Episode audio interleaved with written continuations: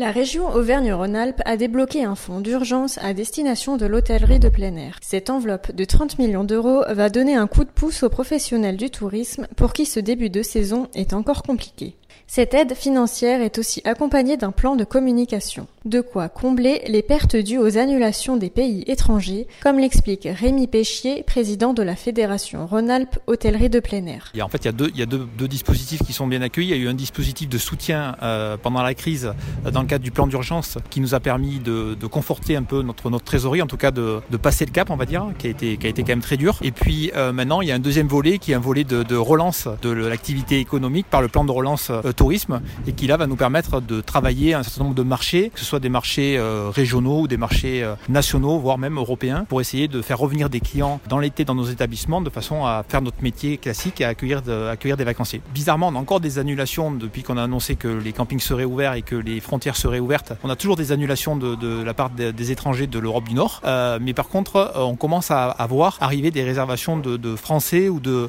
de, population, on va dire, plus locale. Mais par contre, effectivement, il y a toujours de, Je pense notamment au mois de juillet, ou qui est un mois un petit peu plus orienté vers les, étrangers. Et là, c'est vrai qu'aujourd'hui, en termes de remplissage des établissements, ça reste encore, assez faible. Je pense que le mois d'août devrait être un petit peu meilleur parce que traditionnellement, c'est plus franco-français. Euh, mais effectivement, ça dépend aussi de la typologie des établissements. Il y a des établissements qui sont plus orientés vers les étrangers et c'est vrai que pour eux, ça sera, difficile. Euh, alors que ceux qui sont plus francophones, ils pourraient arriver à tirer leur épingle du jeu.